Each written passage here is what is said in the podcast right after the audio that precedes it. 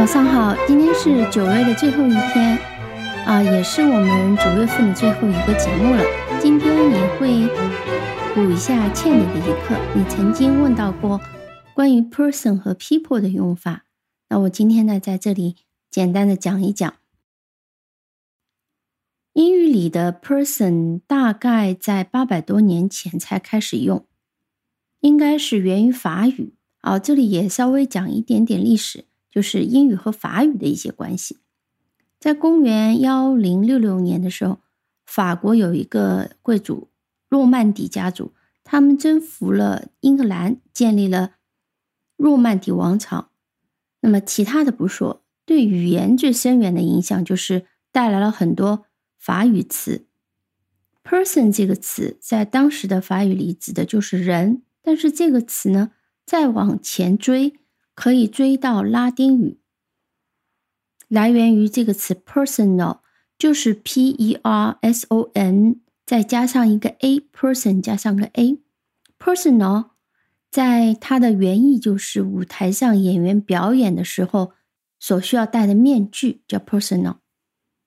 personal 呢这个词现在在英语里还是在用的。上世纪非常出名的一个瑞士的心理学家叫荣格。他用 “personal” 这个词说明一种人们普遍的心理现象，就是如果在别人面前或是在公共场所，每个人出现的时候呢，他总是非常倾向于展现自己最好的一面。荣格把这个心理现象总结为“人格面具”，这是中文的一个翻译啊，在英文里面就是 “personal”，P-E-R-S-O-N-A。总而言之。Person 这个词其实是跟演员跟之前的这个演员戴的面具是相关，所以我们现在有 person 延伸出来的一个词 personality，就是指性格 personality。啊，现在不要求你背，你记住这是一个指性格的一个名词。那我们在前面讲到词源的时候，不断的会提到拉丁语。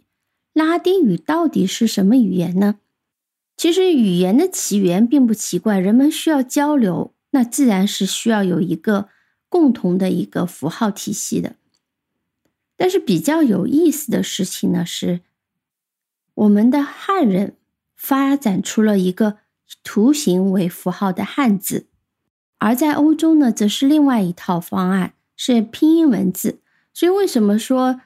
在欧洲，人们学习汉语是很难的，而对于我们中国人来讲呢，学习西方的语言，包括英文，也是很难的。因为从根本上来讲，它是两套逻辑体系，在思维方式上面是不同的。在未来，我们可以再多讲一点。那么，拉丁语是一套拼音体系的一个文字，它是罗马人的语言。随着罗马帝国的扩张啊，罗马帝国是。很多年前，在欧洲非常非常大的一个帝国，它的中心是在现在的意大利，在罗马。后来呢，它扩张到了很多地方，包括欧洲、亚洲以及北非。那么，罗马的这个拉丁语呢，对欧洲的很多语言都有深远的影响。后来呢，罗马帝国即便是覆灭了。拉丁语呢，仍然是罗马天主教的神职人员使用的一个官方语言。那么，天主教它的影响也是深远的，到现在呢，对很多人、对很多国家都有影响。那么，拉丁语呢，是一个很有意思的现象，在很多年前，已经没有人在日常交往里讲拉丁语了。那么，没有一个国家是在讲拉丁语，除了梵蒂冈啊，梵蒂冈就是。罗马天主教廷所在的地方，很小很小的一个地方。那么，在几百年前呢，拉丁语虽然没人讲，但仍旧是高等院校的必修课。现在很多大学仍然有拉丁语课，所以当然你会知道这是很有意思的一件事情。一个死的语言，仍旧有人学习，因为很多的典籍，尤其是学术性的典籍，是用拉丁语写成的。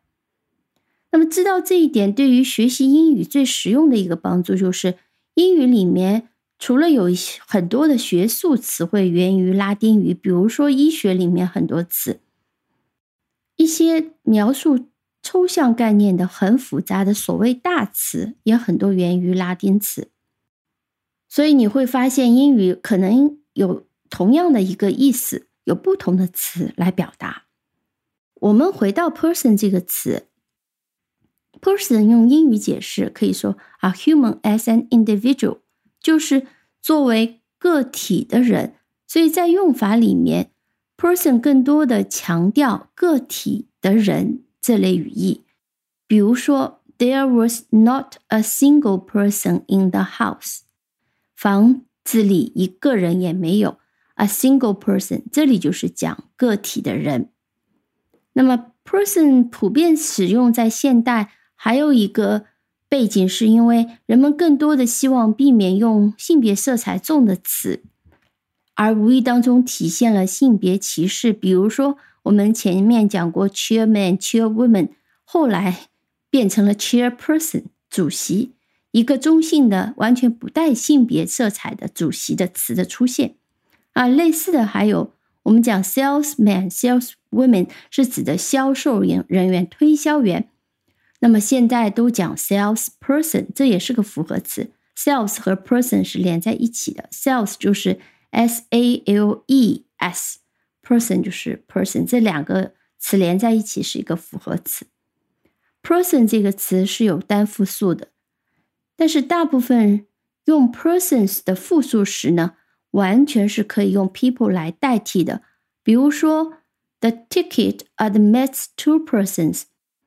Admits 就是允许多少人入场，admits two persons 就意思是说一张票两个人可以入场。这也是比较正式的讲法，我们用的是 admits two persons。但是我们完全也可以讲 the ticket admits two people。所以我们可以发现，在大白话或者是通用的讲法里面，当我们讲到复数的人的时候，我们更习惯用 people 而不用 persons。嗯，目前因为你的确遇不上什么正式的表达，所以你可以很简单的去记。用 person 的时候，我们用单数；复数的时候呢，我们常常用 people。但是 people 不是仅仅作为 person 的复数而存在的。People 的用途比 person 更为广泛。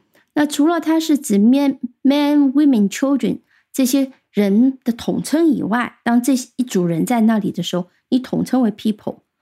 那另外的情况下呢，它会是指 all the people who live in a particular place or country。在中文里面和人民这个词对应，比如我们讲 Chinese people 就是中国人民。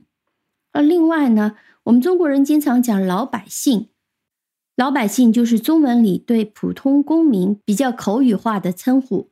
英文里相应的词就是 the common people，或者是 the people，注意要加上定冠词。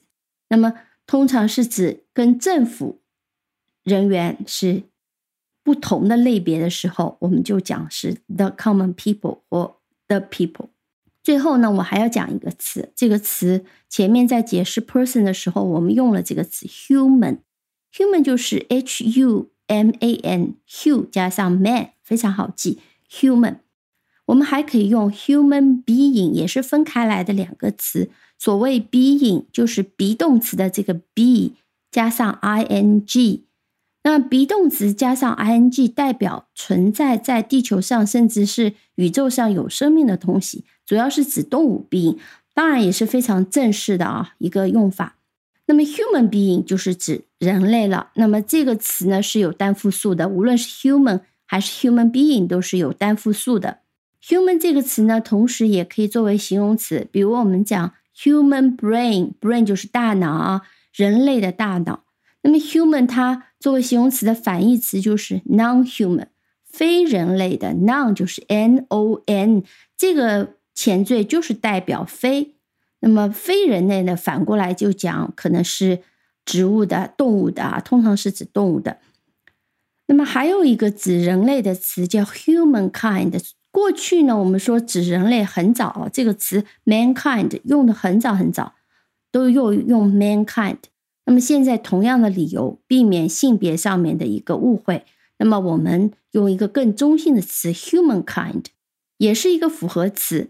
kind 就是种类的这个 kind，k i n d，human kind 这个词的用法和 human 差不多的，它的意思是差不多的，只是区别是没有复数，只有单数形式 human kind。好了，那今天是九月的最后一天，我就先讲到这里。